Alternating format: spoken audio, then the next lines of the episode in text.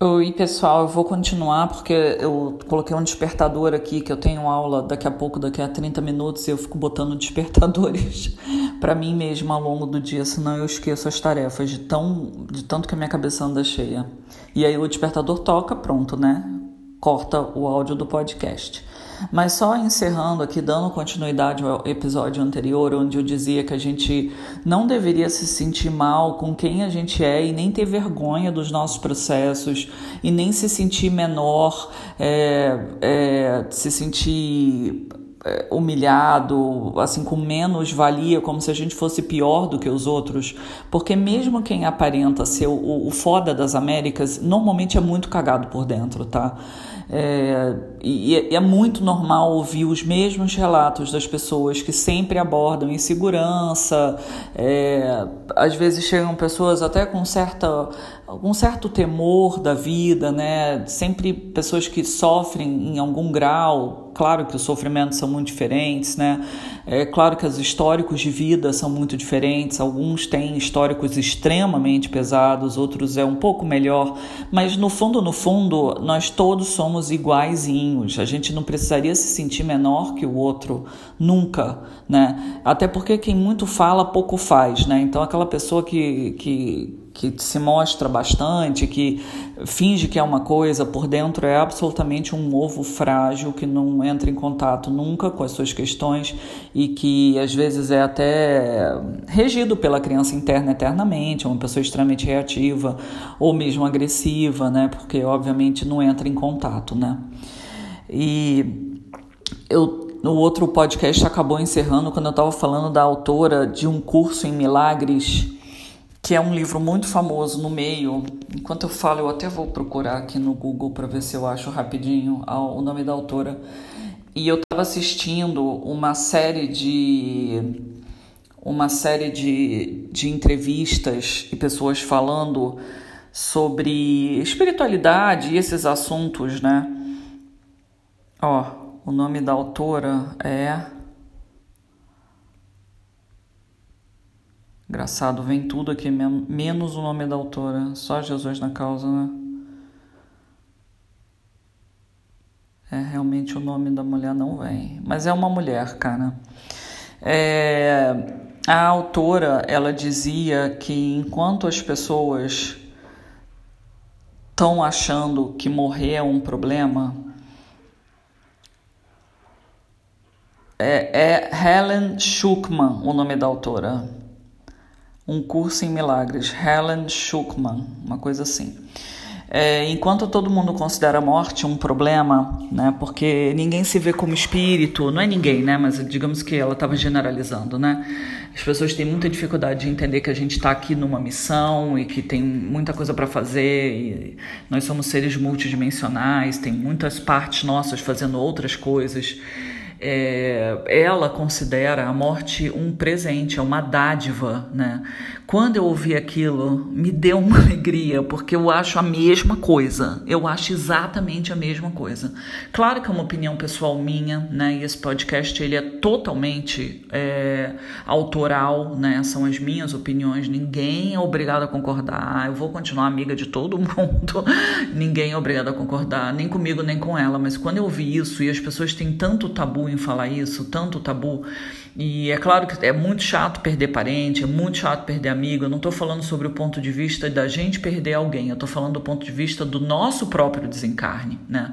O que ela dizia na palestra dela é que você vai terminar a sua encarnação quando você tiver um merecimento, que ela considera um merecimento de desencarne, é porque se você não tirou tua vida antes, né, é porque você já cumpriu o que você precisava. Então você devia se alegrar que você terminou essa jornada e que você vai fechar um ciclo e começar outro, né?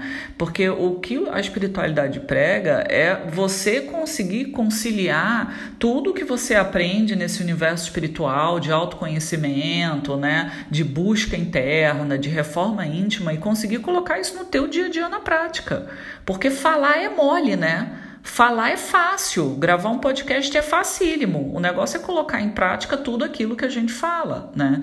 E esse é o maior desafio. Esse foi um dos maiores desafios que eu via quando eu trabalhava em Santo Espírita, porque todo mundo era muito bom na oratória, né? As pessoas estudavam demais, mas na prática era aquela aventura. Claro, isso é um julgamento meu, né? Mas enfim, eu sou humana e também julgo, ainda e muito, e eu preciso melhorar isso, inclusive.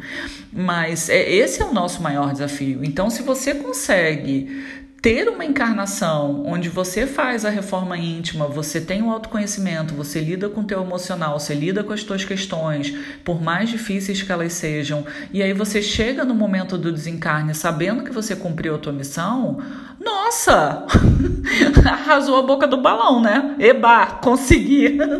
e essa deveria ser a nossa busca devia ser pautada na nossa cura, porque é isso que a gente está fazendo no planeta. Qualquer coisa que a gente esteja fazendo desviando disso, a gente está se distraindo.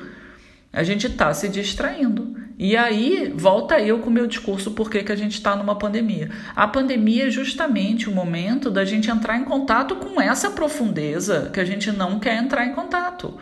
E quanto menos a gente entra em contato e mais fins que não está vendo, enfiando tudo para debaixo do tapete, uma hora as coisas vão desmoronando na nossa frente, para que a gente consiga ter compaixão com a gente mesmo, olhar para essas questões e tentar, né, passinhos de bebê, porque nunca é fácil, obviamente, né, senão não seriam questões. Tentar é, transcender isso, tentar acoplar essas partes dentro da gente e entender com muito carinho que se a gente chegou aqui com essas questões, a gente devia se sentir bem e não se sentir menor e não se sentir humilhado e nem com vergonha das coisas. A gente não precisa ter vergonha.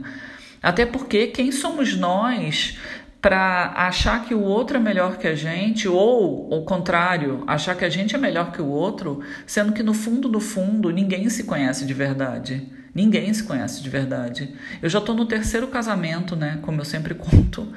É, eu só fui descobrir com quem eu estava casada um, quando eu me separei, que aí ele, ele resolveu dar o ar da graça, eu comecei a ver quem ele era de verdade, né? Até porque eu era muito jovem, então era muito difícil ter essa percepção como eu tenho hoje, com quase 44 anos, né? Eu casei com 21 anos, né?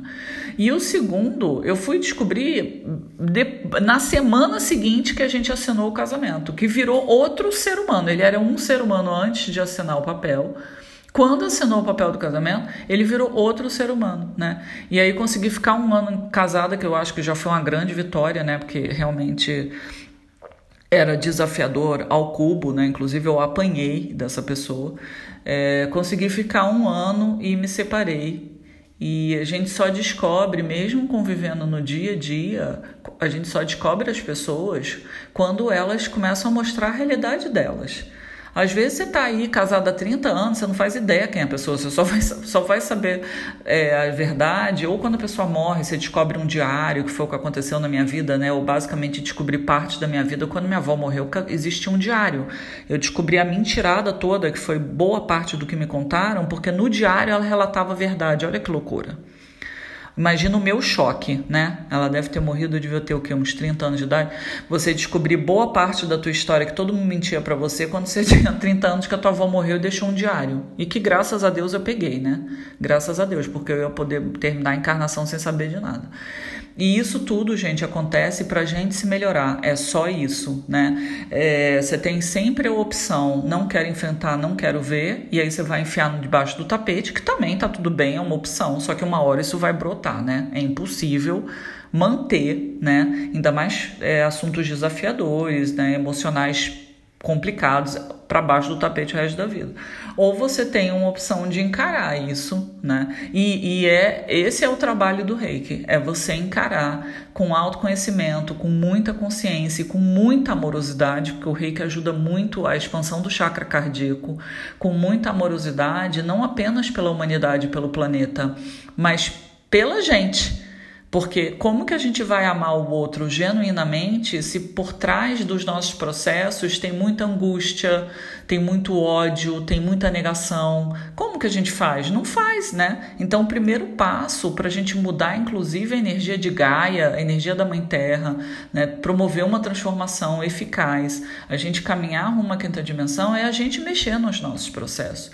E os nossos processos, eles só dizem respeito a gente. Não diz respeito ao nosso companheiro, companheira companheira, filho, governo, não diz respeito a nada, só diz respeito a gente. Né? Como eu sempre digo também, você imagina que maravilha, gente, ter 7 bilhões de pessoas no planeta curadas, onde ninguém se espelha em ninguém, ninguém é agressivo com ninguém, só existe paz, amor e colaboração. Né? Ah, Raquel, isso é impossível. Não é. Eu te digo de cadeira, não é. Vários grupos desses, esses cursos que eu faço, os grupos são extremamente amorosos, as pessoas se ajudam absurdamente, é uma outra sintonia vibratória, não é de competição, é de auxílio. É, eu já vejo movimentos no mundo, no Brasil e fora do Brasil, de pessoas que já, já agem na colaboração e não no jogo do ego, no jogo do poder, no jogo da humilhação. Então é sim possível viver assim, tá? Mas é isso, gente. Eu tenho que ir porque daqui a 20 minutos começa a minha aula. Um grande beijo para vocês. Vocês tenham um ótimo final de semana. A gente se vê por aí.